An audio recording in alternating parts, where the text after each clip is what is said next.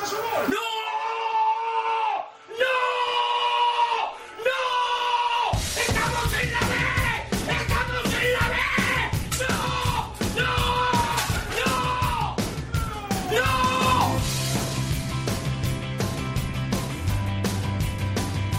Esto es fútbol. Con Alex Salguero. Hola, ¿qué tal? Muy buenas tardes a todos y bienvenidos una semana más a Esto es Fútbol, el rinconcito en cope.es para todo el fútbol de segunda, el fútbol de segunda B, el fútbol de tercera y el mejor fútbol femenino. Lo consiguieron, por fin, después de muchos años, después de varios intentos, el Girona ha conseguido por fin ascender a Primera División. A lo largo y tendido de este Esto es Fútbol hablaremos de ese merecido ascenso del Girona y para hablar de él, pues ha venido a visitarnos un ilustre de este programa, un hombre que ha estado al frente muchos años y que luego decidió tomarse un respiro, vamos a dejarlo en tomarse un respiro y como por ese él es muy del Girona, ¿qué tal Edu Badía? ¿Qué tal? ¿Cómo estás? Hola Salguero, muy buenas, ¿qué tal? ¿Contento por el ascenso? Sí, hombre, ya tocaba. Después de tres intentos fallidos, pues a la tercera eh, ha conseguido el equipo de Machin subir a Primera División, que es algo histórico ¿no? para la ciudad y para el fútbol catalán. Eh, tener otro equipo en, en Primera División con el Barça y el Español la temporada que viene. A ver si les acompaña el Getafe, ¿eh? espero que sí. Que, eh, Belén, ¿qué tal? ¿Cómo estás? Hola, ¿qué tal? Muy bien. ¿Seguro? Sí, sí, seguro. Ya casi con el fin de semana a vuelta a la esquina, ¿cómo quieres que esté? A Ganga hoy lo he dejado para el final, pero Muy los del final serán los más importantes. Seguro, porque la segunda B aún está más bonita que la segunda. Sí, sí, el- está muy muy bonito el, el ascenso y quedan muchísimas cosas por jugarse. La semana que viene ya estarán definidos cuáles son los dos cruces de los que saldrán los otros dos equipos que acompañarán al Lorca y a la Cultural Leonesa el año que viene en Segunda División. Así que de todo ello hablaremos. Vamos con los titulares.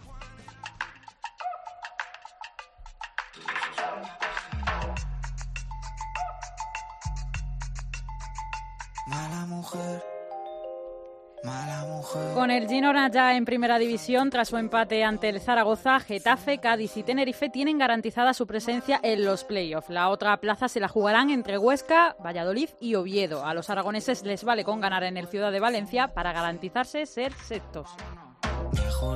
Por abajo, Elche y Mallorca acompañan al Mirandés en segunda B. Queda por conocer un descendido que saldrá entre Alcorcón, Almería, Nastic y UCAM Murcia, que juegan entre ellos en Tarragona.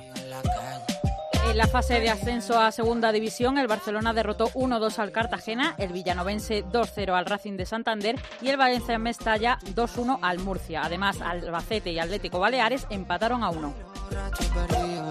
Y este fin de semana se disputan las semifinales de la Copa de la Reina. El Atlético de Madrid se medirá al Granadilla, el Barcelona jugará ante el Valencia.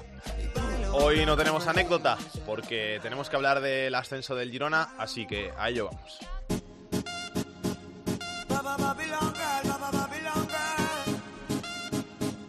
En la cadena Cope, solo para Internet, esto es fútbol.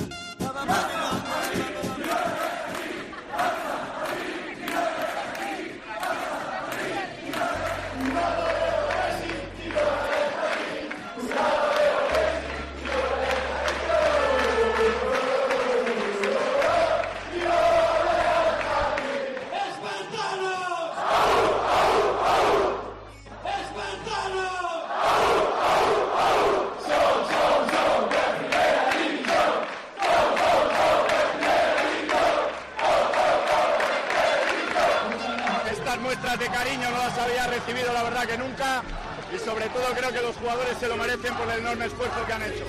Lo hemos dicho ya, merecidísimo ese ascenso del Girona a Primera División. Muchas veces se dice eso de que el fútbol te debe una y que al final acabarás cobrándotela y el Girona después de tantos sinsabores se la ha acabado cobrando y el año que viene jugará en la Liga de las Estrellas y en Montilivi se podrá disfrutar del Barça, del Madrid, del Atlético de Madrid, de todos esos grandes equipos de la Liga Española. Badía, ¿tú te esperabas que el Girona acabara subiendo?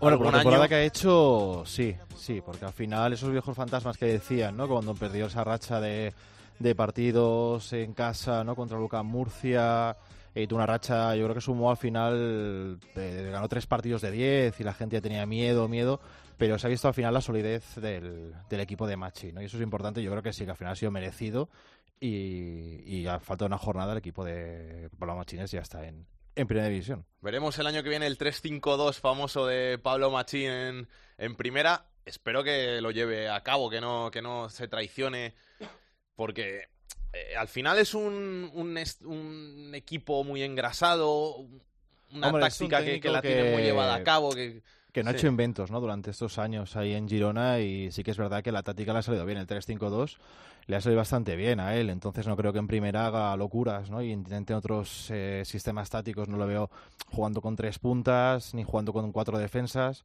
Sí que es verdad que el 3-5-2 eh, con los dos carrileros, los tres centrales, la apuesta que ha hecho le ha salido bastante bien estos últimos años ahí en Montilivi. Y lo que es más importante, nunca se ha traicionado, ¿eh? siempre ha sido fiel a sí mismo. Recuerdo, creo que fue hace cuatro años, el año que sube el Almería, que pierden el, el playoff de ascenso co- con ellos, cuando falla Felipe Sanchón el, el penalti. Y, y al año siguiente el Girona no lo pasa nada bien, está rozando los puestos de descenso durante toda la temporada, sigue fiel a su 3-5-2 y luego ya vienen las otras dos temporadas en las que acabó cediendo en Lo bueno en que para, para un técnico como él, eh, en segunda división ha sido clave no hacer inventos. Sobre todo eso, porque hay entrenadores, sobre todo lo hemos visto esta temporada, ¿no? Con equipos como el Zaragoza, equipos que han apostado por tres, cuatro técnicos que no les sale bien la apuesta. Él al final ha sido de unos principios que los ha llevado a cabo muy bien, ¿no? O sea, es eso. Yo creo que la clave eh, del ascenso se puede decir que ha sido ese 3-5-2 que en ningún momento se ha vuelto loco para hacer otras rotaciones, lo de, lo de siempre, ¿no? que vemos en primera división, sobre todo, que hay entrenadores que los vemos y sí que es verdad que un partido pues se mueve en otro punta, eh, jugamos con dos extremos, él no, él ha hecho lo de siempre, jugar con tres defensas, apostar por los dos carrileros y jugar luego en ataque y, y la clave pues yo creo que ha sido esa. Contando el ascenso del Girona a Primera División en tiempo de juego estuvo Quique Iglesias. Quique, ¿qué tal? ¿Qué tal, compañeros? Buenas tardes. Al final se rompió el gafe, ¿eh? consiguió subir el Girona a Primera División y tendremos otro equipo catalán el año que viene. En Primera, tres equipos catalanes. Lo rompió el Girona y lo rompí yo, porque andaba yo ya mosqueado con los años que llevaba contando las, las desgracias del Girona en el último momento. Sí, mm, el partido no fue lo soñado y dijimos ya en la transmisión, ¿no? De que era una pena que el día más importante de la historia de este club, bueno, pues eh, se recordara con, con, ese partido tan, tan tan pasteleado, más que nada porque era un resultado que convenía a los dos. Pero en fin, la fiesta estuvo a la altura y, como decía Badía, ¿no? Eh, se merecía el, el equipo un, una, un, un ascenso a primera después de tantos años haciendo un buen fútbol, tantos años manteniendo el proyecto y tantos años con, con Machín manteniendo un poco el, la cordura en el fútbol, ¿no? Que eso a veces es la excepción. El año que viene, ¿crees que habrá muchos cambios? Te pillo Sí. fuera de juego la, No. con la pregunta. No, hombre, no. Eh, esta mañana eh, ha estado el Girona en, en, en la plaza de, de, de San Jaume visitando al presidente Puigdemont y allí se ha dicho que Quique Cárcel va a- está peinando eh, Europa para buscar fichajes. Esta mañana Josep Guardiola, Pep Guardiola ha estado en Cataluña Radio y ha dicho que ya se han reunido con, con Chiqui Beirstein, la gente del Girona, para pactar cesiones interesantes del Manchester City y tiene buena pinta. Eh, hay jugadores, obviamente, que van a dejar el club, como Felipe Sanchón, Richie, eh, Cifuentes seguramente y alguno que otro. Y van a venir siete, ocho, nueve jugadores de, de, de, de, de nivel de primera, con experiencia en primera, para, para intentar mantener la categoría, sin duda. Gracias, Quique. Un abrazo. Otro abrazo fuerte. Uno de los héroes del ascenso del Girona nos está escuchando. Así que vamos a felicitarle y a saludarle. Richie, ¿qué tal? ¿Cómo estás? Hola, muy bien, muy bien, muy bien. Felicidades y enhorabuena por ese ascenso merecido después de tantas temporadas. Muchas gracias. La verdad que sí, después de tantos años intentándolo, al final se, se consiguió el sueño que todos queríamos. Tú que llevas ahí muchos años sabes de lo que habéis sufrido, ¿no? Lo que, lo que habéis pasado hasta conseguirlo, porque ha sido muy duro. Sí, a ver, yo llevo seis años aquí y las he visto de todos los colores. He sufrido bastante desde el, desde bueno, el playoff con Almería, pero bueno, todos sabemos y recordaremos desgraciadamente el año de, del Lugo, el golpe tan tan duro que llevamos. Pero bueno, al final pasaron los años y pudimos rehacernos de, de ese palo tan grande y al final conseguir, conseguir, conseguir lo que todos queríamos. Ya estás de vuelta en Girona, porque habéis estado en Barcelona, ¿no? Celebrándolo allí en, en la Plaza San Jaume, nos ha dicho Quique. Sí, hemos ido allí a la Generalitat a estar con el presidente y nada, acabamos de llegar hace 10 minutos que acabo de entrar en casa, así que nada, ahora ya toca descansar. Descansar que habrá sido una semana muy dura. Sí, no, Richie, porque ya la voz te veo bien, o sea que habéis descansado ya, ¿no? Digo, todavía tenéis ganas de, de jarana y de fiesta. No, no, yo, a ver, esto no se vive nunca, o sea, no creo que lo vuelva a vivir en mi vida y la verdad que lo he celebrado y lo he disfrutado como, como si tuviese 15 años. Y ahora no, yo creo que ya, ya ha sido suficiente, aparte aún queda, queda una jornada, que bueno, que ninguno de los dos equipos no jugamos nada, pero bueno, hay que disputarla y eh, creo que las celebraciones ya, ya se han acabado por ahora. Yo te quería preguntar una cosa, digo, como un equipo, eh, yo porque eh, por temas familiares sigo muy de cerca, os sigo a, a vosotros, eh, ¿cómo se levanta un equipo, no? Después de esos golpes con el Almería, sobre todo lo del Lugo, eh, para que un equipo luego eh, suba a Primera División, eh, ¿cómo es la moral de vestuario? ¿Qué decís para luego eh, lograr el ascenso a Primera División? Porque no es fácil. No, sinceramente son, son golpes muy duros. A el de Almería fue un año que nadie esperaba que acabásemos ahí, que al final, bueno, una vez que llegas, pues quieres conseguirlo. No pudo ser, quieras o no, bueno, eh, lo asimilas rápido, pero sinceramente el golpe más grande para mí fue el de el de Lugo, que yo estaba en la grada, y desgraciadamente no pude jugar ese partido. Y bueno, bajar ahí en el minuto 89 y ver cómo te meten el gol, pues es, es fuerte y es duro. Y después aún más si incluyes el playoff que hacemos con el Zaragoza, que le metemos 0-3 y nos meten 1-4. Entonces fue un verano bastante fastidiado de pasar y ya lo he dicho a unos compañeros vuestros, a medios de comunicación, yo necesité terapia porque estaba hundido y dije yo que voy a dejar el fútbol. Es, es duro, es duro, es difícil, pero bueno, al final con ayuda de, de todos y al final eh, que continuamos unos cuantos, nos ayudamos entre ellos y entre los que llegaron para, para superar el, el golpe tan grande que fue. ¿Hiciste terapia, dice Richie, para superar eso? Sí, yo ¿Sí? necesité ayuda para hablar con un psicólogo, un profesional para, para salir de ahí. Yo lo pasé bastante mal. Fue un año muy duro para mí porque, bueno, eh, quieras o no, ya tenía una edad y, y necesitaba y quería vivir el sueño de primera división. Y, bueno, veía que la oportunidad se me acababa, que no podía volver a vivir algo así. Y al final, mira, el año pasado casi lo vuelvo a conseguir y al final este año por lo menos un ascenso a primera división ya lo tengo que, que no cualquiera lo puede decir. Para que luego se digan ¿eh? que los futbolistas sois máquinas, que no tenéis sentimientos, que solo salís a jugar al fútbol y ya está. Y luego al final, todo lo que rodea mentalmente un partido es, es mucho más de lo que la gente se piensa. Sí, a ver, yo siempre, siempre lo he dicho, a ver, está claro, yo siempre lo he dicho, no me da vergüenza decirlo, me siento privilegiado porque trabajo de lo que me gusta y disfruto de ello. Pero somos, ante todo, somos personas, no somos mercancías ni, ni nada de eso. Tenemos sentimientos y, y por lo que trabajamos, pues lo damos todo. Y al final, cuando te llevas golpes tan grandes como lo que, por ejemplo, nos hemos llevado nosotros aquí en Girona, pues lo pasas muy mal y te piensas a, te paras a pensar si mereces seguir en esto. Pero al final, bueno, si sigues luchando, al final se ve que, que todo tiene recompensa y ahora a olvidar eso y ya hemos disfrutado por lo menos de, de la fiesta que, que ha sido una locura, todo toda la ciudad se ha volcado y ahora a pensar en positivo. Ahora a pensar en el futuro, Richie, tú acabas contrato, ¿no? Sí, yo llevo seis años ya y aquí acabo contrato. A día de hoy no, bueno, no se han puesto en contacto conmigo. Pero bueno, habrá que esperar. Mi representante dice que, bueno, que con él tampoco se pusieron en contacto y bueno, así que nada. Esto sabemos cómo es el fútbol y ahora toca, toca esperar. Tú sí puede ser tu primera opción quedarte en el Girona y jugar en, en primera con el Girona, ¿no? Pues sí, yo siempre lo he dicho, yo siempre, para mí Girona es mi segunda casa eh, y ya lo he dicho unas cuantas veces, me gustaría retirarme aquí. O sea que después de, claro, es que después de seis años de todo lo que has sufrido, de, conseguir el, el preciado ascenso, eh, siempre motiva el, jugar en primera un año, porque además tú nunca has jugado en primera. No, yo, a ver, con el Celta he ido convocado, pero no he llegado a debutar.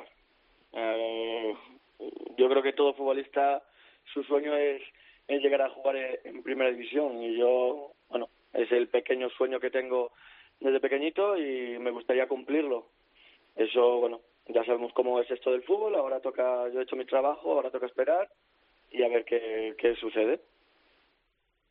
Edu, ¿quieres algo preguntarle a Richie o...? No, sobre todo lo del futuro y aparte, si en algún momento eh, viste peligrar el ascenso por esas, eh, esa mala racha que tuvo el equipo, sobre todo en casa, ¿no? Con partidos que se escaparon o partidos que el gol no llegaba, con el Alcorcón, por ejemplo, el, cero- el empate a cero, o el día del Nasty, ¿no? Que vais ganando 0-1 justo en el primer minuto y de repente en la segunda parte os, os meten tres. No sé si en algún momento lo viste peligrar.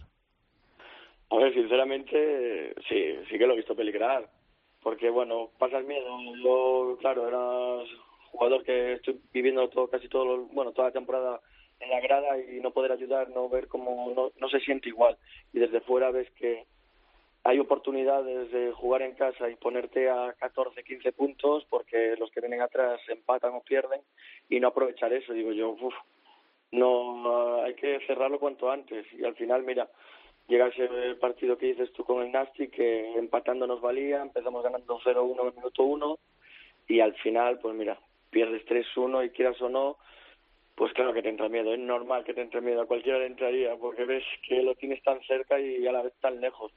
Pero bueno, al final es eso, se supo jugar, se supo luchar y al final yo creo que es un merecido premio para, para todo un club. Y luego otra pregunta que te quiero hacer, Richie. El tema del futbolín que tenéis en el vestuario, eh, ¿jugáis ¿Hay alguna partida a veces? ¿Lo tenéis ahí de muestra?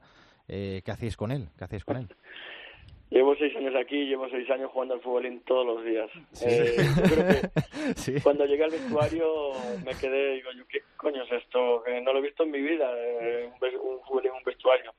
Pero te digo una cosa, ojalá lo, lo tuviese todos los, fútbol- todos los vestuarios de, de fútbol, porque haces grupo, gente que no ha jugado nunca aprende a jugar, eh, te une, y al final yo creo que, que ayudó mucho a, a todos estos años que llevo en el Girona para hacer unos vestuarios tan buenos como, como los que he tenido aquí. O sea, no está de atrecho, ¿no? Ahí, o sea, jugáis partidas. Jugáis partidas ahí, os picáis. Sí, sí, sí, sí. Jugamos partidas, campeonatos, eh, algún año atrás sí que hemos hecho, pero si no, jugamos ahí al rey de la pista y, y nada, y a seguir jugando. ¿Os deja machín o cómo lo hacéis eso? Eh, ¿Entráis directamente después del entrenamiento, antes del entrenamiento? ¿Cómo lo hacéis? No, a ver, nosotros solemos estar tres cuartos de hora, una hora antes en el entreno y mientras no entre el mister en, el vestuario, nosotros podemos hacer lo que queramos ahí. Algunos se van a jugar al vestuario, al o sea, al gimnasio, al talk, y otros se quedan en futbolín. Bueno, vamos variando ahí cada día, como se te da un día mejor una cosa que otra, pues vamos cambiando. Pero sí, sí, el futbolín todos los días eh, jugamos. Después de seis años ya serás bueno, ¿no? Ahora ya no te tocará pasar por debajo. No, no, yo ya en Galicia era bueno, ¿eh? Lo que pasa es que aquí juegan diferente y me he tenido que amoldar a- al estilo de juego aquí. Bueno, me defiendo, me defiendo. Yo es que soy muy malo al futbolín, así que igual, cómo- Los secretos del Girona, ¿eh? Quedan ahí en estos fútbol. Que Richie, que vaya todo muy bien, muchísima suerte y de verdad muchísimas gracias por tu paso por aquí por, por Esto es Fútbol, que quedaba muy bien que sonara alguien de los héroes del, del ascenso y de verdad que gracias por, por pasarte por aquí. Nada, muchísimas gracias a vosotros. Hasta luego Richie, vaya bien. Anaís, ¿qué tal? ¿Cómo estás? Hola Alex, buenas tardes. ¿Todo bien y tú? Pues todo muy bien. Antes que nada, agradecerte la entrevista a Richie, que es cosa tuya, que te la has currado y que los oyentes que han podido disfrutar de, de estas palabras de Richie, que sepan que es gracias a Anaís Martí, que es la que ha estado detrás de la producción de la entrevista. Muchas gracias. La verdad es que con ellos no tienes nunca demasiados problemas porque es gente que está muy abierta a hablar y más después de haber conseguido ese, ese ascenso histórico. Cuéntanos un poquito cómo ha sido esa fiesta del ascenso del Girona. Pues te lo estaba diciendo Rich ahora, fue una auténtica locura. Había más de 16.000 personas en la celebración esta del, ascenso del Girona. No es para menos porque después de 86 años de historia conseguir subir por primera vez a Primera División, pues era una ocasión que la gente la quiso aprovechar. Desde primera hora de la mañana estaba todo el mundo en Montelivi comprándose las camisetas que llevaban los jugadores el día que consiguieron el, el ascenso. La rúa fue una auténtica locura. Estuvieron acompañados todo el rato los cinco kilómetros de, que, que duró esa rúa, cinco kilómetros hasta el centro de Girona, que bajaron en un autobús descapotable. Ellos súper felices, la gente todavía más.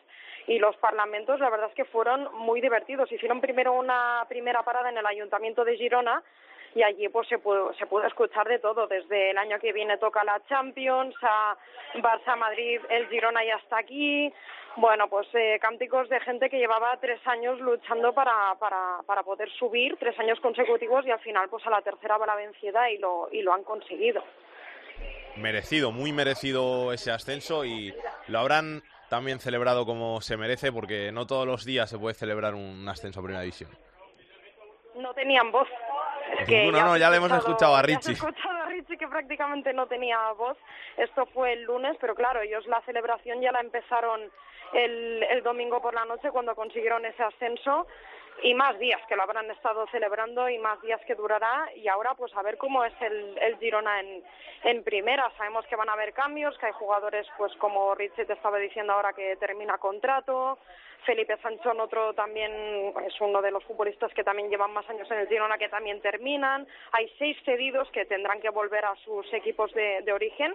Entre ellos está Pablo Mafeo y Pablo Marín del Manchester City, que es un equipo con el que tienen muy buena relación, muy buen vínculo y que cada año pues eh, daba jugadores en, en calidad de, de cedidos y que este año pues eh, ese vínculo probablemente pasa a ser algo un poquito más serio en forma de, convenio. Gracias Anaís, un besito y a disfrutar de lo que queda de fiesta y a disfrutar del verano. Un besito, Alex. Hasta pronto. Vamos a hablar del resto de segunda.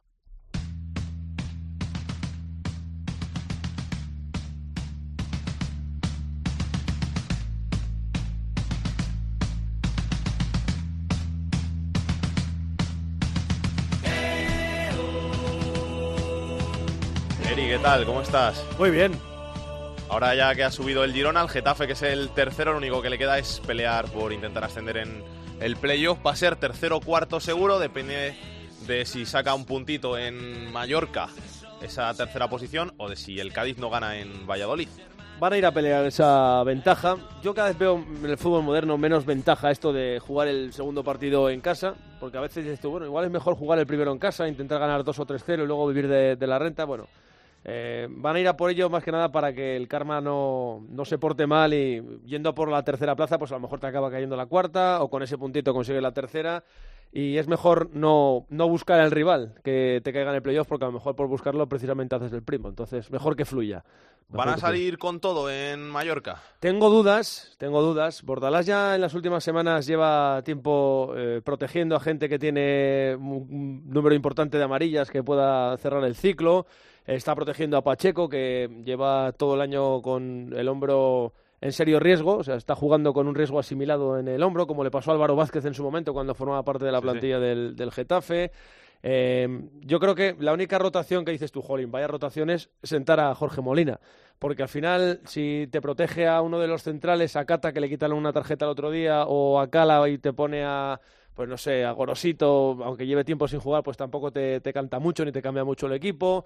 Eh, si te sienta, no sé, a otro para meter al Hacen, como hizo el otro día, pues no, no te llama mucho la atención. Pero aquí lo que llamaría poderosamente la atención es que el tercero creo que es en la tabla de goleadores de, de la Liga Cuarto. 1, 2, 3, el cuarto, Jorge Molina, que está a tres goles del Pichichi, que es Eso José es. Lu ahora, ¿no? Sí. Eh, pues eh, que lo siente, pues podría tener eh, así un poco más de, de peso en la alineación de Bordalás. Pero bueno, ya tiene hecho su trabajo. El Mallorca, desgraciadamente para ellos, también tiene hecho el suyo. Entonces, en ese partido todo se podría comprender. Hay veces que lo mejor para los futbolistas es jugar, pero eh, es evidente que Jorge Molina es demasiado en esta Liga 1-2-3 para el Getafe y yo creo que es de- el mejor delantero de la categoría y, y sigo diciéndote que me extraña mucho que no esté en primera división, pero también te digo que viendo cómo está otra gente, tipo Chuli y demás, que tampoco pasaría nada si Jorge Molina se perdiese eh, algún partido, ¿no? Pero es que es demasiado en esta categoría y es, sería más que entendible esa rotación por parte de Bordalás, que yo creo que sería la que más eh, eh, cambiaría el equipo y sobre todo la que más llamaría la atención a cualquiera. Gracias, Eri. Nada. Por debajo en la tabla, en quinta posición está el Tenerife, el conjunto isleño, que se tiene que medir este fin de semana al Zaragoza. Guillermo García, ¿qué tal? ¿Cómo estás? Hola, ¿qué tal? Muy buena. Y por allí, por la isla, más que de el partido, se está hablando en estos días de lo que dijo Ángel en una radio allí en Tenerife y toda la repercusión que ha tenido.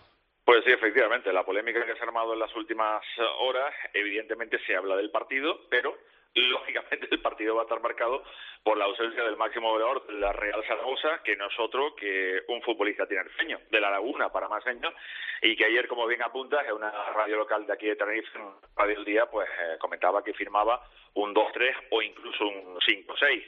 La verdad es que la sucesión de acontecimientos de entonces no ha parado, el comunicado del propio futbolista pidiendo disculpas, comunicado del Real Zaragoza diciendo que todo eso está bien, pero que, que, que rompe las relaciones para del eh, futbolista tinerfeño y no solo eso, esta mañana ni siquiera han dejado entrenar a, Ángel eh, Ángel Rodríguez, con lo cual, pues bueno, evidentemente no va a jugar el partido del sábado y el Zaragoza pierde pierde a, un, a uno de sus eh, referentes ofensivos de cara a ese partido con el Club Deportivo Tenerife. Fíjate hasta dónde ha llegado la cosa, que hoy incluso los futbolistas del Club Deportivo Tenerife, el tema de la comidilla en el entrenamiento del conjunto tinerfeñista, hasta el portero Dani Hernández ha comentado el asunto. Si te parece, vamos a escucharlo que muchas veces se da mucha más importancia a, a un descuido que, que, tuvo. Él evidentemente quería decir que, que, su, que, lo que quería él es que nosotros ascendiésemos y nos fuese bien, pero, pero él tener un buen final de temporada, pienso que, igual fueron desafortunadas en la forma, que al final la gente lo entendió, pero bueno.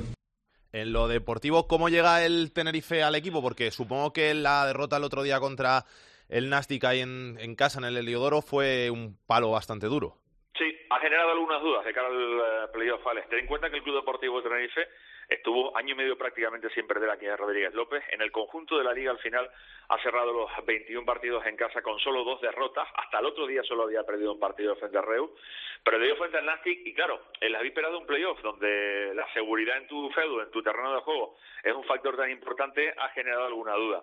Te cuento que de cara a ese último partido eh, tiene algún problema José Luis Martí, eh, eh, sobre todo en la defensa, ya que eh, el lateral izquierdo titular, que es Samuel Camil, el futbolista francés, tiene cuatro cartulinas amarillas y todo parece indicar que no va a arriesgar José Luis Martí de cara a ese playoff a perder a su lateral izquierdo titular. Claro, ¿qué pasa? Que el teóricamente suplente que está lesionado y seguramente va a tener que improvisar una defensa el técnico tiene fañista. En cualquier caso, la consigna es clara, sumar un punto más que el eh, Cádiz Club de Fútbol. Si el eh, Cádiz empata en su visita a Pusela, pues tendrá que ganar el Club Deportivo Tenerife. Si el Cádiz se lo pone más fácil y pierde frente a la Real Valladolid, que también se está jugando la vida, lógicamente, pues al equipo insular le bastará con un solitario punto a la Romareda para superar la clasificación al Cádiz y quedarse con ese cuarto puesto que da ventaja, lógicamente, de campo y en caso de empate la prórroga. Gracias, Guillermo.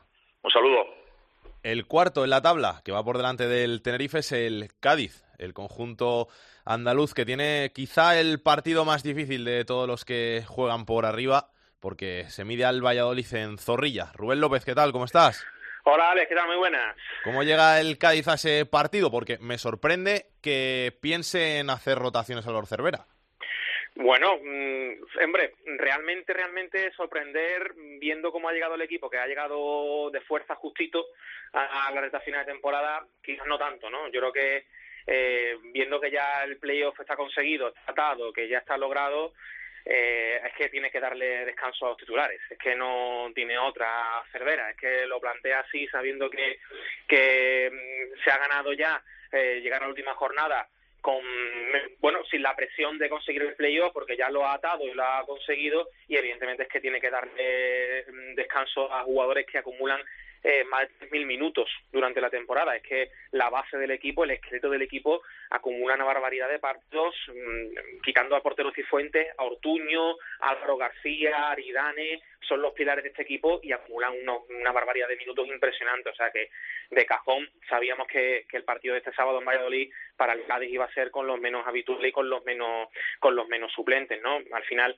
el equipo eh, le ha costado en las últimas 10 jornadas ganar partidos, eh, hasta el pasado fin de semana contra el Elche no ha conseguido ya cerrar matemáticamente el playoff y eso pues al final va a hacer que, que la mente esté puesta en el encuentro de playoff de la semana que viene, en el primer partido que podría ser con el Tenerife, muchas probabilidades de ver en primera eliminatoria un Cádiz-Tenerife un Tenerife-Cádiz, pero como ha reconocido Cervera en el día de hoy, el que vayan el que jueguen los suplentes el sábado en Valladolid no tiene por qué significar que el Cádiz esté eh, bueno, dejando de lado la competición, esté eh, planteando o, bueno o, o restando la importancia al partido porque como ha reconocido él quiere ganar en Valladolid quiere acabar lo mejor posible la tabla sabe la ligera ventaja que tiene el acabar tercero o cuarto. El Cádiz incluso, si el gana en Valladolid y el Getafe pierde, podría ser hasta tercero. Sabe también que económicamente, eh, en función de la posición con la que acabe la temporada, eh, mm, recibes más dinero de las televisiones en la próxima temporada.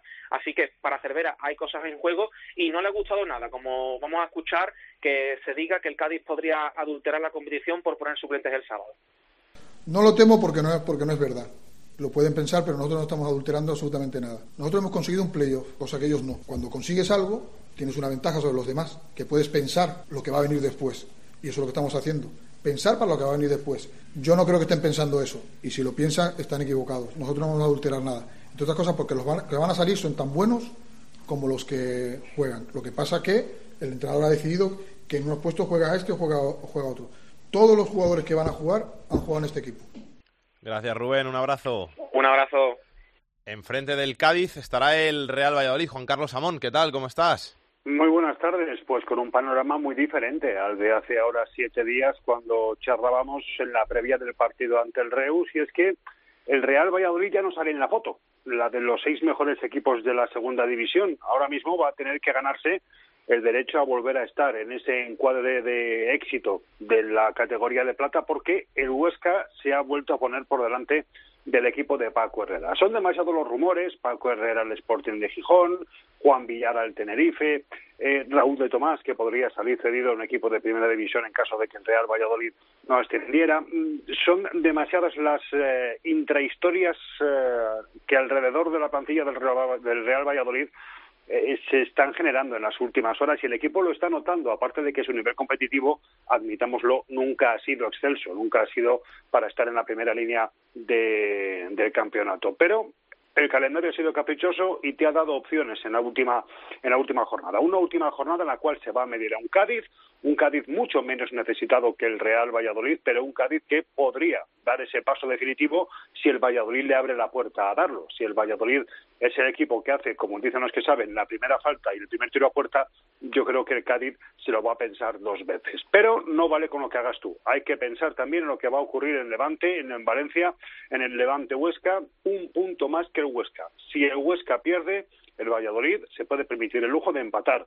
Si el Huesca empata, tendrá que ganar. Y si el Huesca gana o el Valladolid pierde, ahí se acabó la historia. Así que, con las ausencias por sanción de Joan Jordán y de Alex López y por sanción de Jaime Mata, el equipo está ahora mismo a medio camino entre buscar el éxito con esa campaña de yo creo que han con la que han intentado motivar a la afición y con la que han conseguido que se vendan 2.000 entradas bonificadas, algo menos de 2.000 entradas bonificadas para el partido del próximo sábado, pues eh, como decía, con esa campaña han intentado concienciar a la afición de la importancia del choque. Pero ya digo que el Valladolid en ningún momento ha dado la sensación competitiva de poder llegar a un objetivo como el playoff. Sería un éxito descomunal siquiera poder jugarlo en las dos próximas semanas en las jornadas de miércoles y domingo. Gracias, Amón.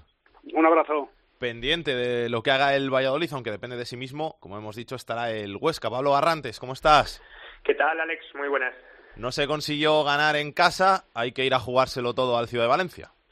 Sí, la semana empezó bastante triste, ¿no? Porque justo cuando acabó el partido había cierta decepción entre los aficionados de la Sociedad Deportiva Huesca por no haber sabido ganar. El Huesca fue muy superior al Numancia, dio hasta dos balones en los palos y claro, el run run era lo difícil que iba a ser ganar en el Ciudad de Valencia, ¿no? Donde no lo ha conseguido nadie en toda la temporada.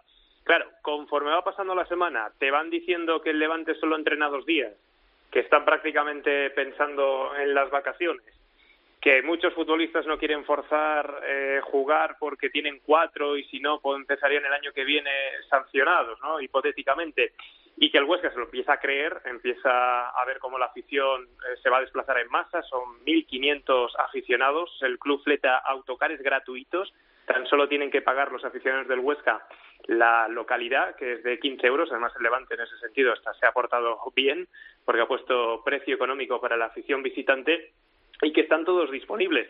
Y lo que siempre digo es que el Huesca puede hacer historias, que esta plantilla sabe que está en su mano el que sea recordada para siempre en Huesca porque nunca antes el club ha luchado por meterse en un playoff a primera división, nunca antes ha estado en un escenario parecido. Así que lo metes todo en una coctelera y al final pues eh, hay un ambiente no de euforia, no de optimismo, eh, pero sí de confianza, de, que se puede realmente conseguir la victoria y yo, eh, esto ya es a nivel personal, yo creo que el empate también le va a valer, pero insisto, esto ya es una eh, bueno, un pensamiento mío, yo creo que el Valladolid no va a ser eh, no va a ganar al Cádiz y entonces como el Huesca le tiene el golaverage particular ganado tanto al Valladolid como al Oviedo, eh, se podría meter con, con, ese empate. Pero bueno, la plantilla está concienciada de ir a por la victoria y en este, en este tipo de partidos, cuando uno se juega mm, algo y otro nada, suele ganar el que se juega algo, el que mete más la pierna. Pero ya veremos, porque el Levante obviamente ha arrasado y aunque jueguen los menos, menos, menos habituales, es que son muy buenos. Gracias, Pablo. Un abrazo. Pendiente de lo que hagan Huesca y Valladolid, estará el otro invitado a esta pelea por la sexta plaza, que es el Oviedo, aunque lo tiene muy complicado. Carlos Llamas, ¿qué tal? ¿Cómo estás? Hola, compañeros, muy buenas.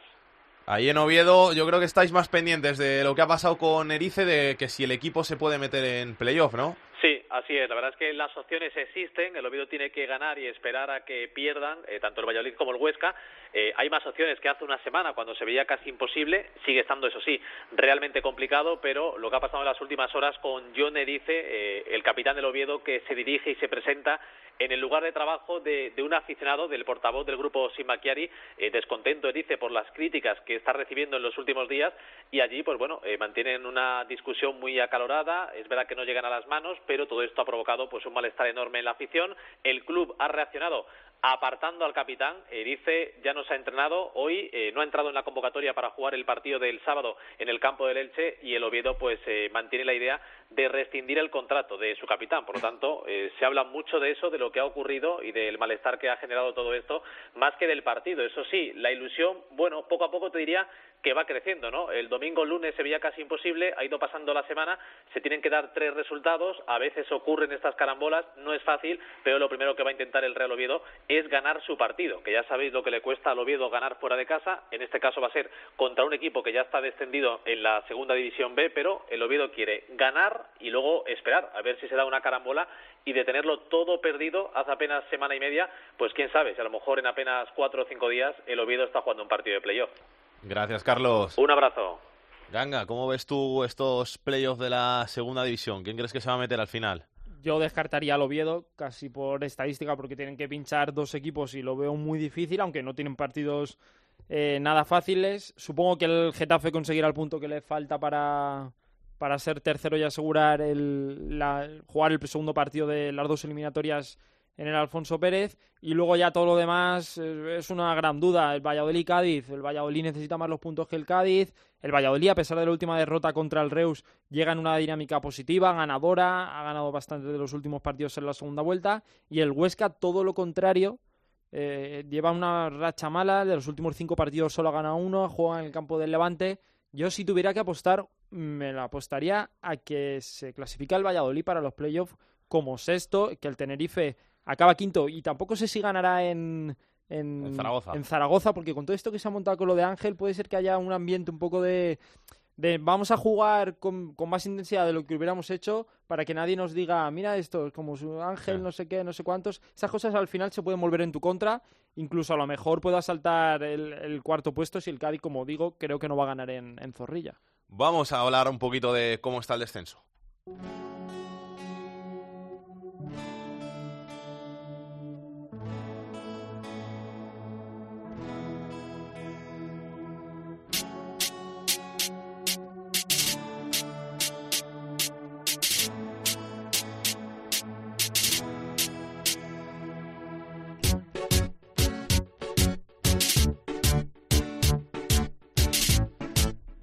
Descenso en el que, como ya hemos dicho, el Mirandés, el Elche y el Mallorca B, el Mallorca están en Segunda División B la próxima temporada. Queda una plaza por conocer que se juegan Alcorcón, Almería, UCAM Murcia y Nastic. Y el partido clave va a ser el que disputen en Tarragona, el Nastic y el UCAM Murcia. Vicente Luis Canovas, ¿qué tal? ¿Cómo estás? Hola, buenas. ¿Qué tal? Muy complicado lo tiene el, el UCAM Murcia en esa visita a Tarragona porque al Nastic le vale el empate para salvarse y al UCAM puede ser que solamente le valga la victoria. Pues sí, además eh, esta semana, fíjate que hace dos semanas el UCAM parecía que estaba ya prácticamente salvado, que solo necesitaba una victoria y incluso el pasado domingo con el desarrollo de la jornada, con un gol, con un punto, le hubiese subido para salvarse y descender al Corcón pero se ha complicado mucho la vida. Ha dicho hoy Francisco, antes de viajar ya mañana hasta Tarragona, que nadie les dé por muertos, pero esto aquí se está hablando mucho de lo que sucedió hace siete años, en una, en una fase final como esta, en un final de día como este, jugaba el Murcia en Girona, y aquel día el Murcia, ganando en Girona, se salvaba y para otros resultados dependía para conseguir eh, la salvación pues con un empate o incluso con el descenso pues tenía que estar pendiente de, otros eh, resultados se todos los resultados negativos y el Murcia acabó descendiendo en, Girona pues exactamente la iniciativa ahora mismo que tiene el, el conjunto de Lucán, pero incluso con menos equipos implicados, ¿no? Hoy incluso ha dicho Francisco que, que no hay que mirar lo que hagan los demás, sino hacer lo que ellos tengan que hacer, solo tienen la baja de Nono, pero desde luego la situación se ha complicado mucho para el equipo universitario después de que hace dos semanas parecía que estaba salvado después de ganar aquí al eh, conjunto del Huesca, pero la verdad es que se ha complicado la situación más de lo que nadie pensaba, aunque hace seis meses alguien hubiera firmado llegar al domingo en la actual posición eh, y sobre todo dependiendo de ti mismo. Gracias Vicente, luego te pregunto por el Murcia. Ok. El otro que también está metido en esta pelea por el descenso es el Almería, Jordi Folqué, ¿qué tal? ¿Qué tal? Buenas. Muy pobre la imagen que dejó el Almería en Getafe el otro día, siendo goleado, y ahora se la tiene que jugar en casa. Sí, eh, llegaba a la penúltima jornada con cuatro puntos de ventaja. Eh, todo el mundo aquí en Almería sabía que era muy complicado ganar en, en Getafe, pero lo que pocos imaginaban era la imagen tan lamentable que dio el equipo en, el Alfonso Pérez contra el Getafe. No ya por perder 4-0, sino por cómo se perdió ese partido y ha sido una clara demostración de lo que ha sido la Almería toda la temporada. Eh, cuando el Almería ha salido enchufado, cuando el Almería ha salido bien, pues ha ganado los partidos más o menos sencillo, porque con 13 victorias lo normal es que ya estuviese salvado el equipo.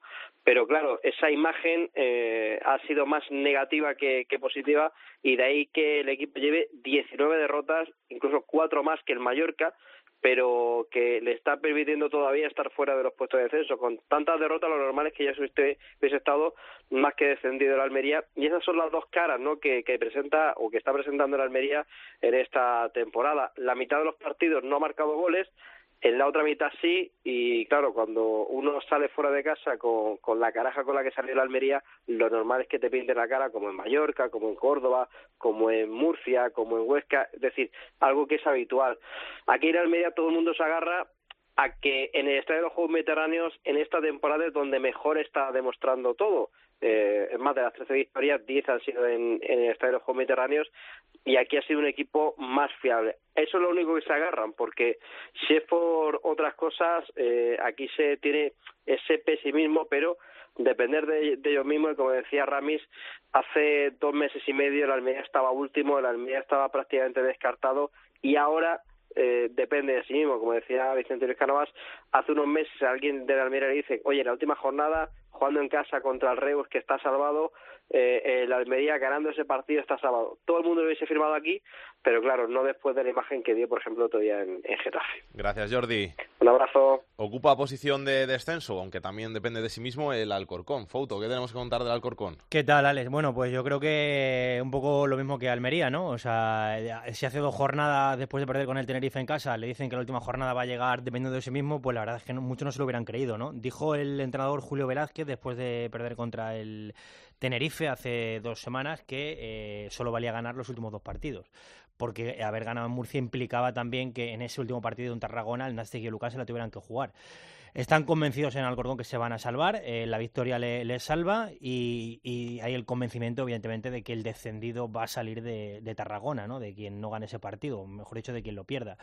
Así que con mucho optimismo se va a llenar el municipal de Santo Domingo, las 5.500 localidades van a estar llenas, va a haber muy buen ambiente y el Alcorcón va a intentar luchar por seguir en el fútbol profesional. Lleva ya siete temporadas consecutivas, con lo cual es un eh, hecho histórico y a valorar, teniendo en cuenta que hay equipos como el Mallorca o el Elche que están en Segunda División B.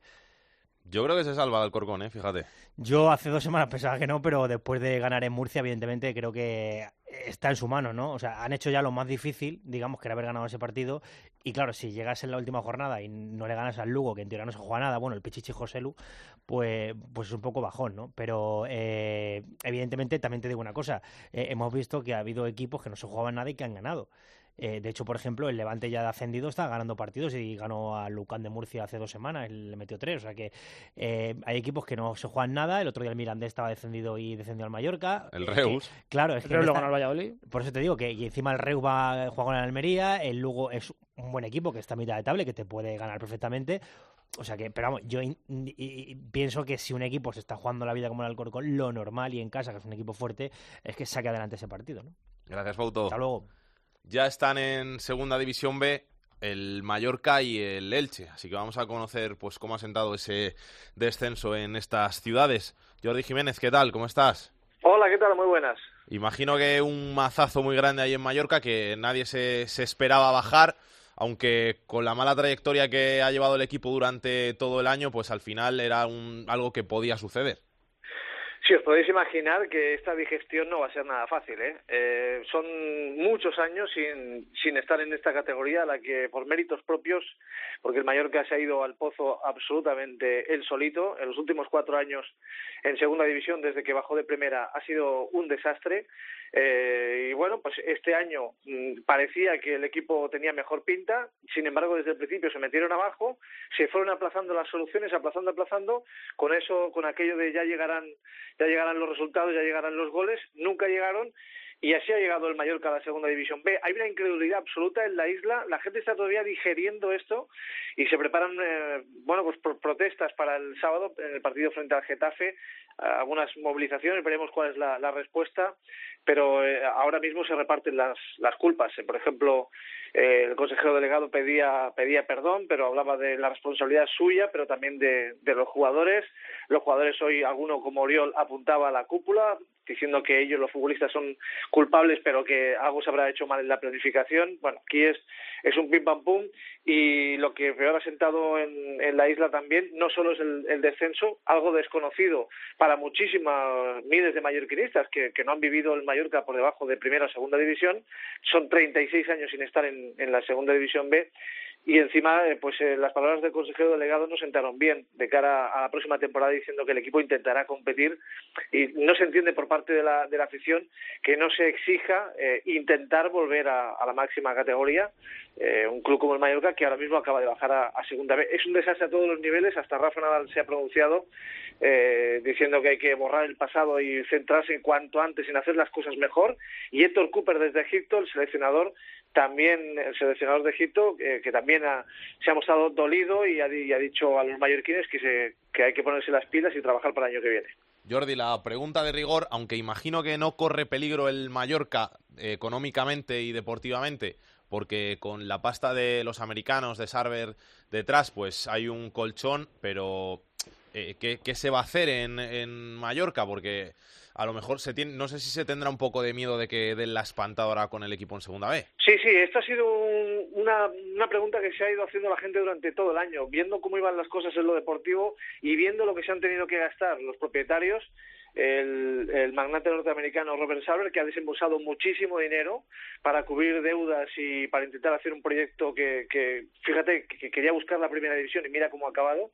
Pues esta duda ha planeado durante todo el año. Ellos cada vez que han venido, que vienen poco, eh, cada tres meses o así, eh, han ido repitiendo, repitiendo que ellos no se van, que ellos vinieron a un proyecto cinco años para intentar devolver al Mallorca primera y que van a seguir. Tienen una factura importante todavía pendiente del convenio de acreedores que se tiene que, que liquidar. O se paga a los acreedores, eh, que es lo último que queda del convenio, o si no es la disolución. Eh, ellos han vuelto a repetirlo y de hecho el compromiso de la propiedad ha vuelto a quedar, ha puesto, ha vuelto a ser de- puesto de manifiesto por parte del consejero delegado Maite Molango diciendo que efectivamente se afrontarán los compromisos y que ellos han venido para quedarse por lo menos el tiempo que habían establecido de principio. Esa es la principal noticia, que el Mallorca no vaya a desaparecer, porque el descenso a segunda B, en el caso de, de cualquier otra propiedad, pues hubiera tenido muchas posibilidades de una liquidación.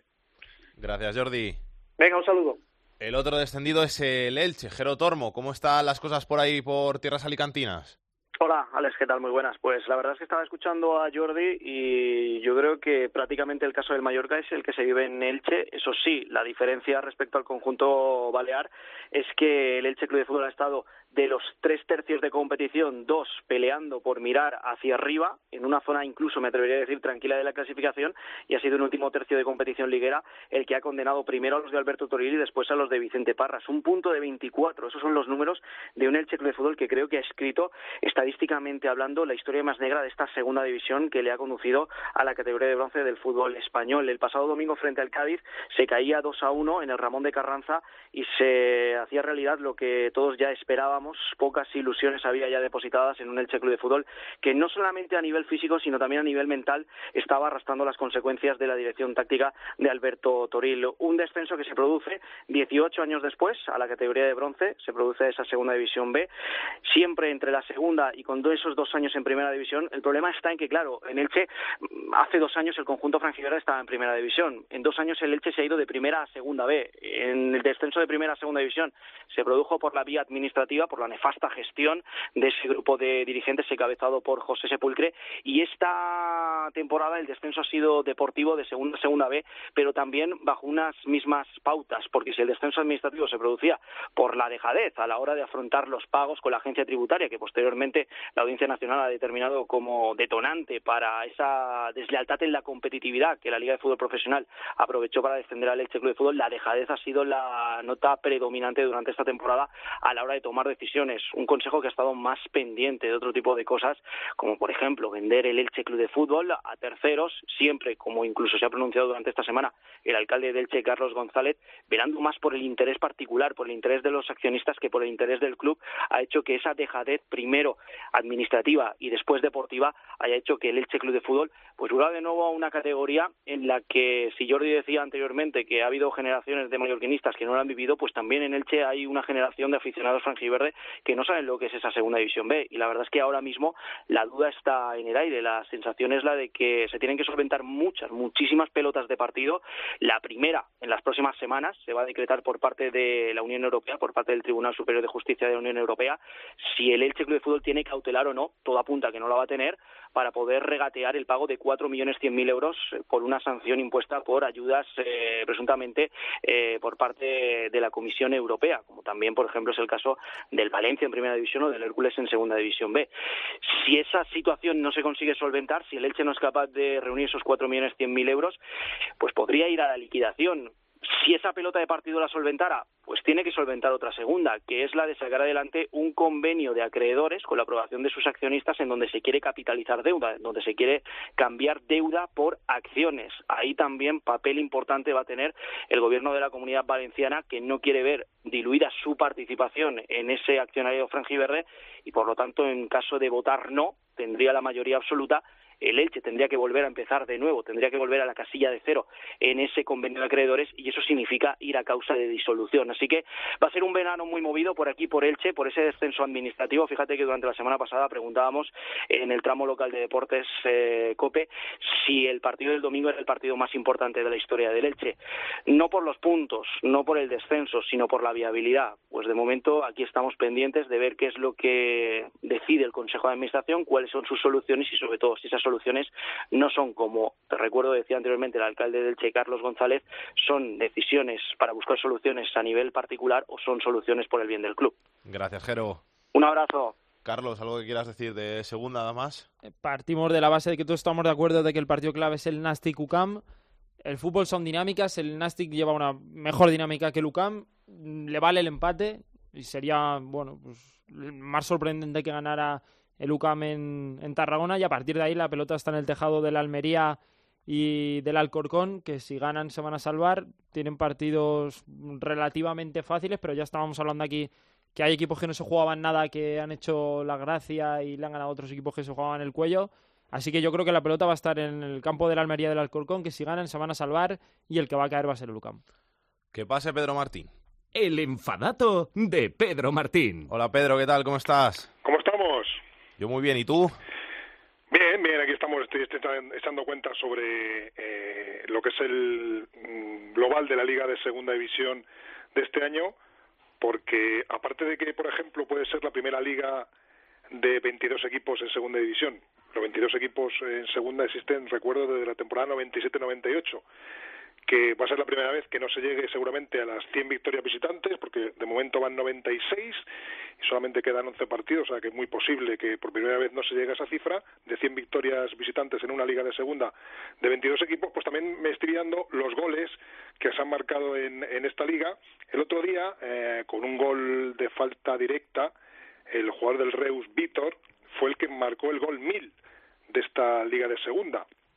Eh, no está mal que, un, que se llegue a esa cifra con ese gol eh, tan bonito frente al Valladolid. No le hizo mucha gracia a los aficionados de Valladolid, pero bueno, fue un, un gran gol.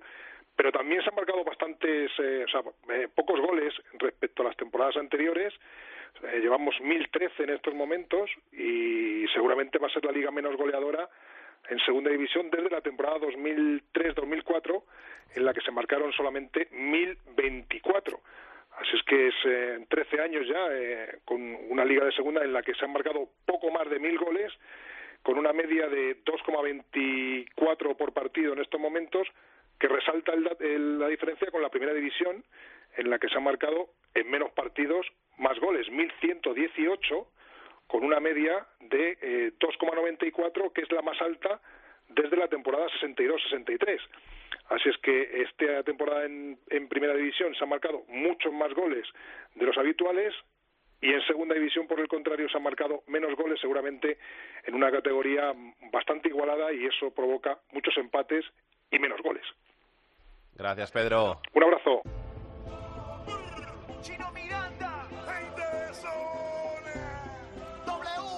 Yo necesito estar contigo.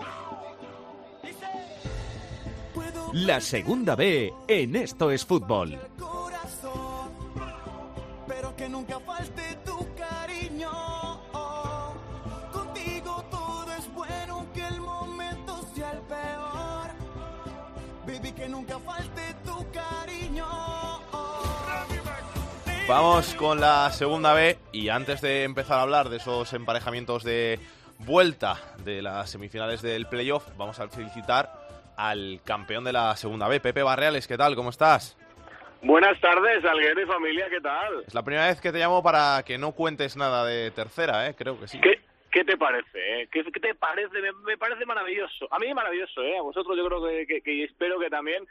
Pero es que León está, no sabes cómo está, de verdad, ¿eh? Se ha echado la gente a la calle, la gente en los bares, habla de la cultural constantemente, de cómo ha sido la temporada y ya muchos empiezan a, soñar con ese año en segunda división. El próximo, después de 42 años, 42 años ni más ni menos, la cultural volverá a estar en el fútbol profesional, en la segunda categoría de nuestro fútbol. Ha llenado el campo ¿eh? la cultural este año. Recordábamos el último playoff de la cultural, queda eliminado en primera ronda contra el Sabadell. Aquella cultural la dirigía Álvaro Cervera, hoy técnico del Cádiz, y en aquel playoff había 7.000 personas. Pues este año el Reino de León se ha llenado, 13.500 personas más para disfrutar de la cultura de Rubén de la Barrera, que ha acabado siendo campeona de segunda división, ni más ni menos. Pepe, luego te llamo para hablar de tercera, ¿eh? Muchas felicidades, que os lo merecéis. Y el año que viene seguro que dais mucha guerra ahí en, en segunda división. Ojo, ¿eh? A este equipo que si juega como ha jugado este año va a dar mucha guerra, va a ser muy vistoso y va a dar que hablar, va a dar que hablar, ¿eh? En segunda división. Atentos a, a la culto de Rubén de la Barrera el próximo año. Gracias, Pepe. Rubén, ¿qué tal? ¿Cómo estás? Director de la segunda B aquí en Estos Fútbol. ¿Todo bien? Todo muy bien, ¿qué tal? Muy buenas tardes. Ya tenemos a la Cultural como campeona de Segunda División B, pero lo que importa de verdad son esas semifinales del playoff y conocer que cuatro equipos competirán por, por ver quiénes son los que ascienden a, a la Segunda División. ¿Cómo ves esos partidos? ¿Algo que, que, tengamos que contar? ¿Algo que quieras decir? Bueno, pues decíamos la semana pasada que más importante que la posición en la que hubieran acabado en la liga, eh, era importante ver cómo venían eh, los equipos que por ejemplo hablábamos de, de, pues, equipos como, como el Baleares o como el Villanovense que venían muy fuertes y bueno yo creo que al final lo han, lo han demostrado en esta primera eliminatoria. El Atlético Baleares que salvó 1-1 frente al Albacete que sí que deja a, a los albaceteños como favoritos para la vuelta porque juegan en casa y porque marcaron fuera pero siguen eh, muy muy muy vivos. Y, y el otro que venía muy fuerte que se, se coló en el playoff con, eh, con mucha fuerza como el Villanovense creo que ha sorprendido a todo el mundo ganando 2-0 al Racing Santander porque el Racing Santander es un equipo muy complicado para, para hacerle goles y, y bueno, le, le, ha hecho un 2-0 y la verdad que tiene pie y medio prácticamente en la, en la siguiente ronda. Vamos a ver si consigue defender la renta ahora en el Sardinero, pero lo tiene bastante bastante hecho. Bueno, luego las otras dos eliminatorias, pues eh, decíamos que un equipo que mete muchos goles como el Valencia Mestalla contra un equipo que sabe defender un gol. En el momento de la primera batalla para, para el filial Che, eh, ganó eh, 2-1 en Murcia, lo que es un resultado pues eh, que, que deja contentos a los dos equipos, como dijéramos, ¿no? El Murcia sabe que 1-0 eh, pasa, el Valencia Mestalla ganó en casa, bueno, yo creo que un resultado muy abierto para la vuelta, un poco menos abierto está el Cartagena 1, Barça B 2, porque el Barça B se hizo fuerte fuera de casa, pero bueno, ya, vi- ya vimos que, que perdió en la primera eliminatoria eh, en casa, así que vamos a ver si el Cartagena es capaz de darle la vuelta.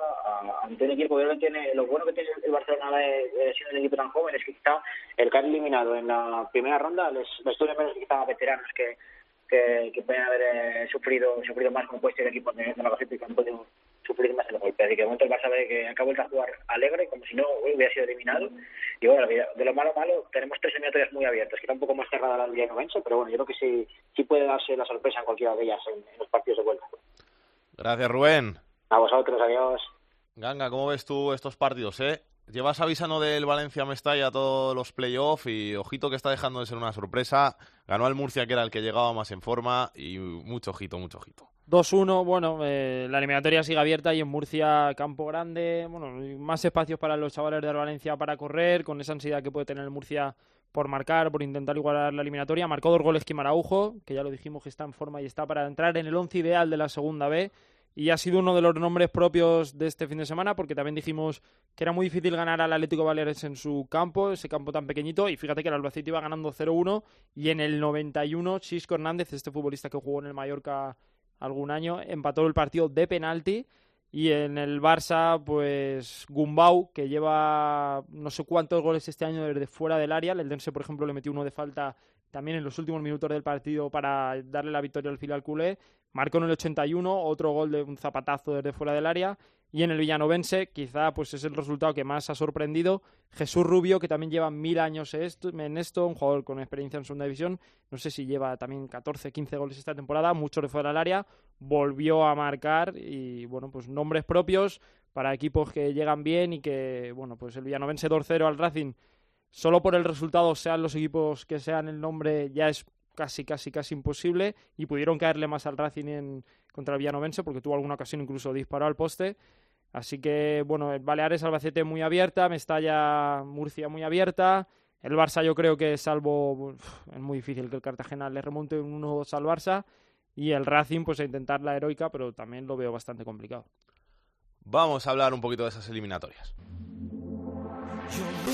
Paso la vida imaginándote, siempre pensándote, siempre soñándote, pero tú no te dejas llevar. Solo dame una noche, solo dame una noche. Y no me digas que no. Deja que te dé un Y vamos a empezar por la primera de ellas, que será la que se dispute en tierras barcelonesas, porque va a ser la primera en terminar, entre el Barça B y el Cartagena. Anaís Martillo, la de nuevo, ¿qué tal? Hola de nuevo, Alex. ¿Cómo Pues llega el- Igual que antes, bien. ¿Cómo llega el Barça B a esta eliminatoria? Con esa Pues victoria. Con mucho, con mucho Dime, optimismo, porque tras ganar eh, en Cartagena por 1 a 2, eh, lo tienen todo de cara para seguir luchando por este ascenso a segunda. Les vale tanto el empate como la victoria para clasificarse y además juegan con un factor tan importante como es el factor campo. Hace una semana que se han puesto las entradas a la venta en el Mini. Se espera que este sábado vaya más gente que en el último partido contra la Cultural para animar a- al, equipo. Los dos últimos precedentes para animar un poquito más a la, a la gente que hay en el Mini contra el Cartagena los encontramos hace ya bastantes temporadas, en la 2010-2011, cuando los dos equipos jugaban en Segunda A y los dos partidos los ganó el Barça B sin encajar absolutamente ningún gol. Y ha habido también una buena noticia esta semana porque Gerard López recupera a Moisés Delgado, que después de tres meses de baja eh, tuvo una lesión y se tuvo que operar el pie derecho, pues puede volver a, a- contar para, para el técnico. Eh, hasta que se lesionó el defensa del Barça, era indiscutible en el once de Gerard López, probablemente no jugará los 90 minutos, pero sí que se espera que si todo va bien, pues pueda, pueda jugar unos minutos. Gracias, Anaís. Un besito. Un beso, chao. Enfrente estará el Cartagena que intentará hacer la machada y remontar ese resultado de la ida en el mini estadi. Maite Fernández, ¿qué tal? ¿Cómo estás? Muy buenas tardes, compañeros. Pues la verdad que con, la ilusión que se van a ir los aficionados mañana por la noche a Barcelona, creen en la remontada y evidentemente lo va a intentar el equipo de Monteagudo. Eso sí, con una baja importante, la de Gonzalo Verdú, que se recurrieron las dos tarjetas amarillas para ver si podía jugar el partido de ida, no va a poder hacerlo y pendientes de Michel Sábaco que está lesionado, pero como digo, se habían llenado cuatro autobuses en la jornada de ayer hasta bueno, pues hoy tienen todavía plazo para, para inscribirse en esos autobuses y con la ilusión de que el Cartagena ha ganado 10 partidos fuera de casa durante la temporada regular y que por qué no pueden hacerlo. Ese es el mensaje que han mandado los jugadores. Nos lo has dicho tú durante toda la temporada, que el Cartagena siempre ha jugado mejor y ha sacado mejores resultados fuera que en casa. Este año es una tónica habitual, se ha sentido mucho más cómodo, ha jugado mejor y ha conseguido mejores resultados, pero además es que aquí no se quería ni pensar en el hecho de jugarse una posibilidad de ascenso, una posibilidad de, de los partidos eh, de vuelta en casa, porque se considera gafe el Estadio Cartagonova, con lo cual ellos estaban contentos. Eso sí, después del partidazo que hicieron el, domingo, bueno, pues tienen que remontar fuera de casa y saben que el filial no lo va a poner fácil. Un besito, Maite, gracias. Un beso, hasta luego. El domingo a las 12 de la mañana se conocerá la resolución de la eliminatoria entre el Albacete y el Atlético Baleares, que quedó 1-1 en la ida. Jordi Jiménez, ¿qué tal? De nuevo. ¿Qué, qué tal? Pues eh, apasionante. Esta eliminatoria, la verdad es que enfrenta a un histórico Albacete eh, que quiere regresar al fútbol profesional con un Atlético Baleares que hace cincuenta y pico años que no está en el fútbol profesional, pero que está con, en un momento de confianza tremendo y en un momento de máxima ilusión para su afición. Nuevamente, como ocurrió en Toledo, se van a desplazar van a coger el avión 200 aficionados del Atlético Baleares. Josico conoce perfectamente el escenario, es eh, de Gin, es albaceteño, exjugador del Albacete, va a saludar a mucha gente, conoce perfectamente el Carlos Belmonte y lo que se va a encontrar su, su equipo. Ha entrenado en hierba natural también el Atlético Baleares durante la semana y tiene la duda de, de Quique, que no jugó tampoco en el partido de ida como decimos, un Atlético Baleares que está en un gran momento de, de, confianza y un Albacete que jugó muy bien en Son Malferit también y que demostró el poder ofensivo que, que, tiene, con dos delanteros que son muy peligrosos y también jugadores en banda más que interesantes. Así que yo creo que esta eliminatoria va a estar muy bonita. Gracias, Jordi. Hasta luego. Enfrente el Albacete, que juega en el Carlos Belmonte y que defiende ese 1-1 de la ida. Antonio Sánchez, ¿cómo llega el Albacete a este partido? Bueno, pues eh, llega con mucha moral. La verdad es que parece como que no hubiera ocurrido nada contra el Lorca, que quedaran apeados de esa primera gran oportunidad que tuvieron y les dio mucha moral el, el hecho de conseguir empatar y, sobre todo que eh, cómo se cómo se logró ese, ese empate a uno ya que el, el fue por delante en el marcador y, y, ese empate para el Atlético Baleares llegaba ya en el tiempo de descuento y además desde el punto fatídico. Bueno, pues están eh, muy mentalizados los pupilos de, de Aira, el público va a responder de una manera masiva, no no va a haber tanta afición el próximo domingo a las 12 como, como aconteció el día del Lorca, que había 15.000 espectadores, pero bueno, lo cierto es que va a haber una muy buena entrada y, que el único cambio que se prevé en la, en la, alineación pues es la presencia de Rovirola como pivote por delante de, de, la defensa en detrimento de Rafa Galvez, que veía una nueva cartulina, ha visto, ha visto cartulinas amarillas en todas las actuaciones en este playoff de ascenso y bueno, será en principio la única variación, suponemos, en el once que presente el Albacete Balompié.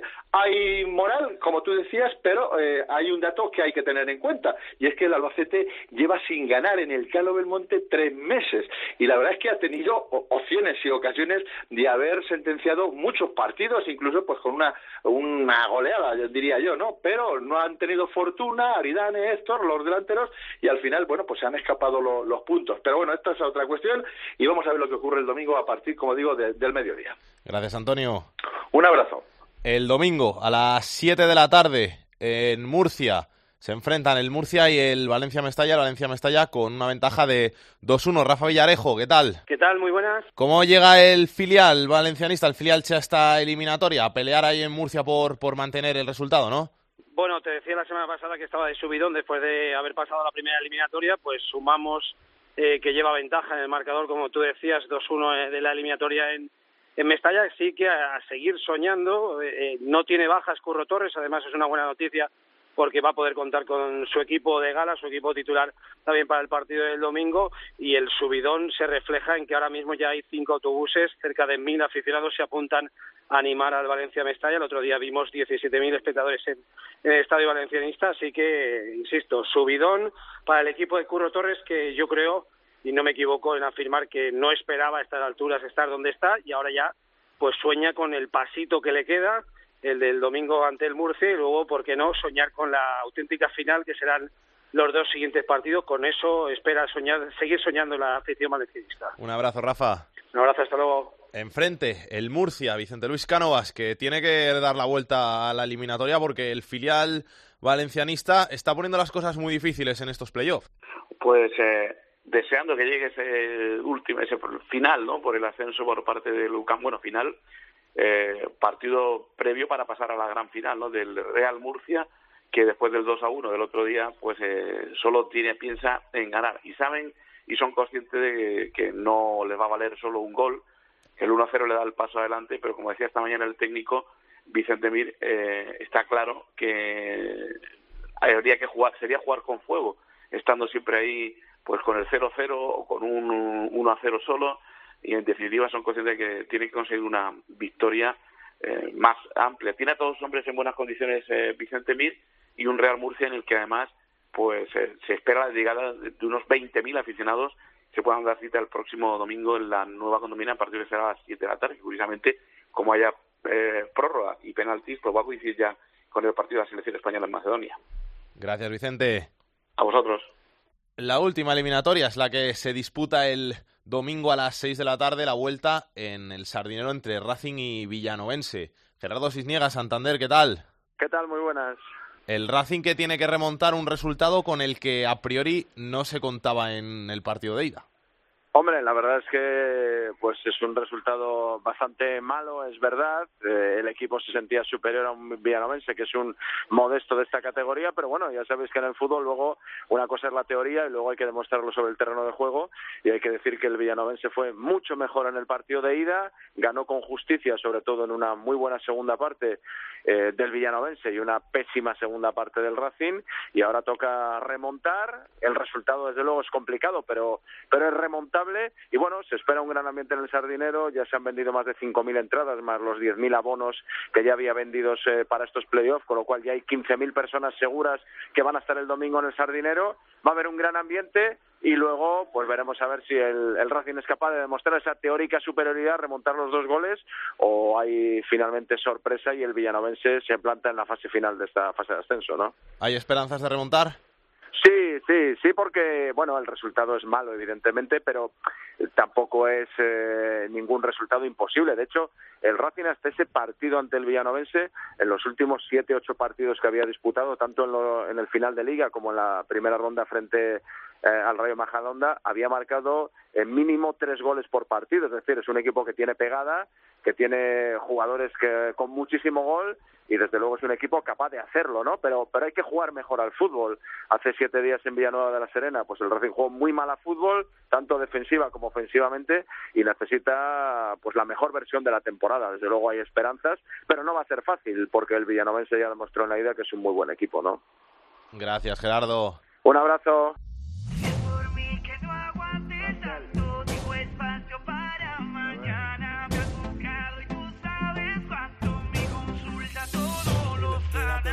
El fútbol femenino en Esto es Fútbol.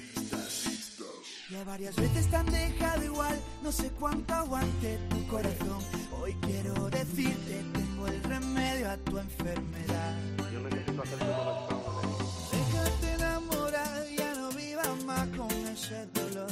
Dicen que soy bueno, lo que te falta perder la compostura y no saber qué va a pasar. Deja la pregunta. Quítame las dudas para que esto fluya. Dime que me vas a calmar.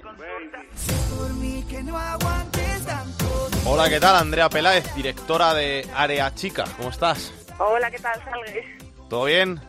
Todo bien. ¿Qué tenemos que contar del fútbol femenino esta semana?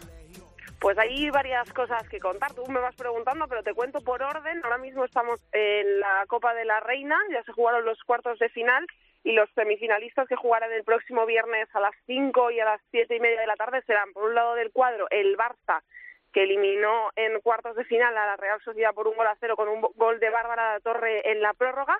Se enfrentará al Valencia, que viene de ganarle al Athletic de Bilbao con bastante solvencia, le ganó por tres goles a uno y se verán las caras en la primera semifinal que se jugará el próximo viernes a las 5 de la tarde. Y por el otro lado del cuadro, a las siete y media, se jugará la otra semifinal. La jugarán el vigente campeón, el actual campeón de Copa de la Reina, actual campeón también de Liga, el Atlético de Madrid, que eliminó en un partido vibrante al Rayo Vallecano por cuatro goles a tres, con un gol también en la prórroga en el último minuto de la capitana Amanda San Pedro. Y en ese mismo lado del cuadro, el Atlético de Madrid va a defender el título ante el Granadilla de Tenerife, que por primera vez en su historia, en el segundo año en primera división, se ha clasificado para semifinales, eliminó a un histórico de la Copa como el Levante por dos goles a uno. Esa semifinal se jugará el viernes a las siete y media. Quien pase de cada semifinal, obviamente, a la final que se jugará el domingo a las once y media de la mañana. Champions.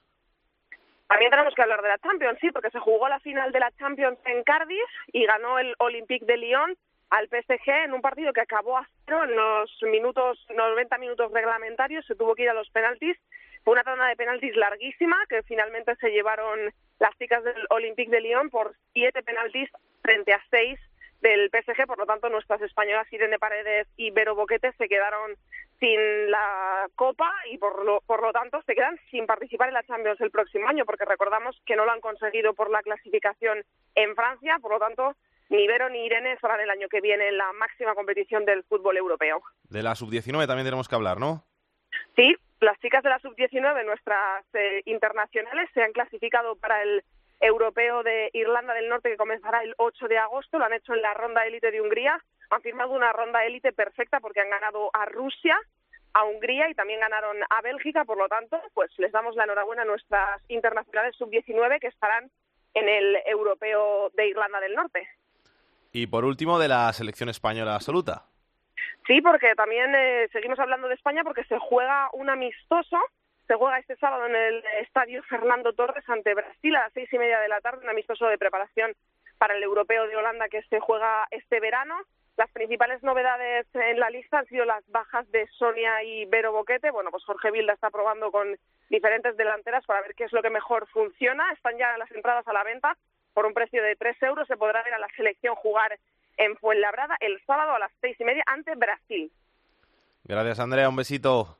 Otro para ti, Salgue.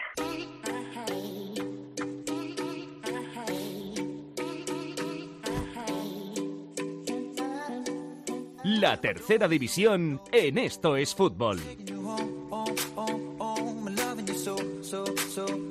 Pepe Barreales, hola de nuevo. Hola de nuevo, Salguero. Ahora ya te toca hablar de lo que realmente es lo tuyo, que es el- la tercera división, en este caso, los playoffs de ascenso a segunda B, ¿no?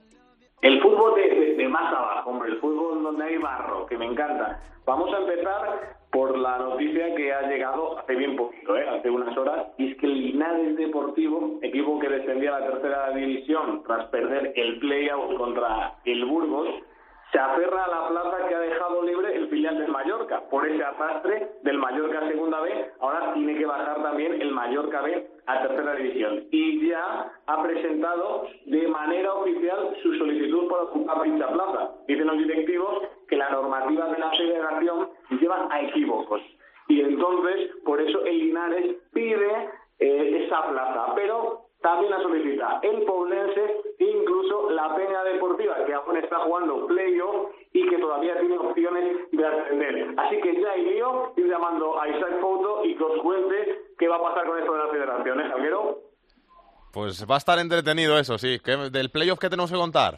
Sí, pues tenemos que contar, por ejemplo, que hay ya eliminatorias que están casi decididas. ¿eh? Por ejemplo, el Victoria que ganaba 3-0 al Atlético Circo- Cir- Circonero, que se me atraganta el nombre, mismo resultado también en Granada contra el Conquense. Y hay que decir también del playoff que hay una campaña muy simpática que me ha gustado de la gimnástica Torrenavega. Un niño en un colegio es preguntado, ¿dónde está Brasil? Mira la pizarra y señala en el mapa dónde está Brasil. También le preguntan después, ¿dónde está Francia? Y mira el mapa y señala dónde está Francia. Y le preguntan por último, ¿dónde está la gimnástica? Y se señala el corazón. Es una campaña muy simpática para que la gente vaya este fin de semana al malecón, al estadio de la gimnástica Torlavega para intentar remontar en la vuelta contra el Alcobendas, porque el Alcobendas ganaba en el encuentro de ida 1-0. Y también te cuento del pasado fin de semana, ¿eh? miles de aficionados del Castellón que accedieron a Castalia en masa para no pagar entrada como protesta contra la directiva. Todos juntos, ¿eh? si ves las imágenes a través de las redes sociales, es un espectáculo como cientos de aficionados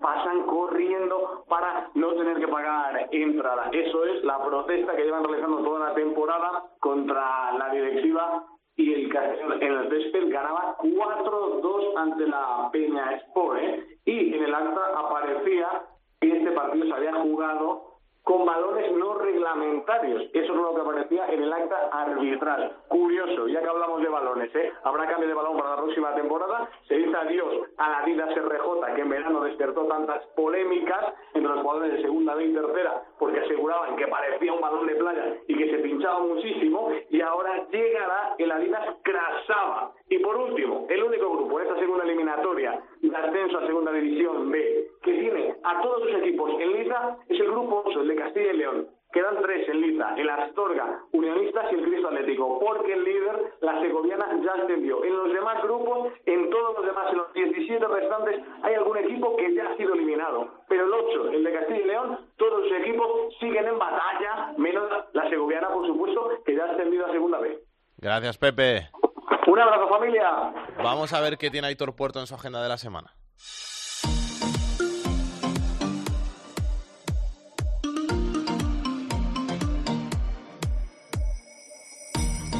Comenzamos el repaso a la agenda futbolística del fin de semana con la segunda división, eh, los partidos importantes. El, el, sábado a las ocho y media por el playoff, el líder y campeón, el Levante, recibe al sexto, al Huesca, que depende de sí mismo para meterse en el playoff.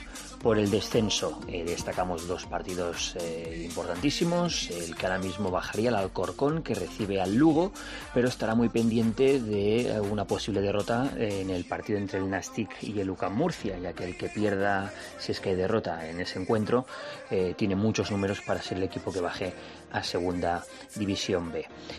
En el playoff de ascenso a segunda división, eh, partidos de vuelta de la segunda ronda, destacamos dos encuentros, el primero el sábado a las 6, el Racing de Santander, que tendrá que remontar eh, un 2 a 0 ante el Villanovense.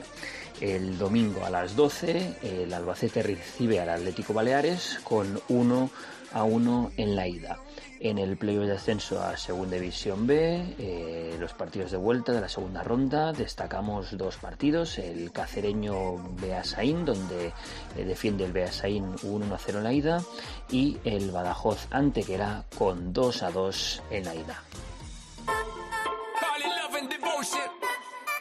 Hola, soy Melly, jugador del Reu, y quiero dedicar la canción de Rockabye de Sean Paul a todos los oyentes de estos fútbol. Un saludo.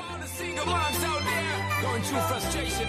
Clean bandit, China ball, and Marie thing make them air. She works the nights by the water.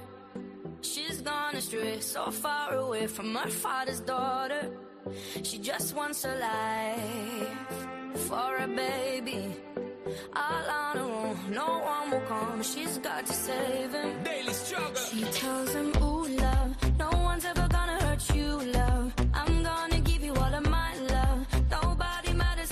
Con este Rockabye nos vamos hasta la semana que viene, donde tendremos que contar el inicio de los playoffs de ascenso a la primera división y cuáles son las finales del playoff de ascenso a segunda división. Así que mucho que contar, también la Copa de la Reina, esos playoffs de ascenso a Segunda División B. Está todo muy, muy emocionante, así que aquí estaremos, Ganga, no me dejes solo, ¿eh? No, no, no, yo vendré. Sí, me Además, gusta. el sábado estaré en Valladolid para el Valladolid-Cádiz Bien, bien, buen partido. y el domingo intentaré ver el Valencia-Mestalla-Murcia para estar bien informados aquí en el Este Fútbol. Ya te preguntaremos qué tal has visto las cosas. Además, como puede ser que Valladolid y Cádiz sean dos equipos de playoff, así que le puedes echar un buen vistazo a, a los dos equipos, a ver qué, qué- qué cartas presentan de cara a esos playoffs. A vosotros os esperamos aquí la semana que viene con más fútbol de segunda, de segunda vez, de tercera y el mejor fútbol femenino. Hasta entonces, que paséis un buen fin de semana, una buena semana, que disfrutéis del calor de las piscinas, los que podáis, ya que las van a abrir, de la playita, los que os escapéis a la playita. Que seáis buenos, besos y abrazos para todos, chao, chao.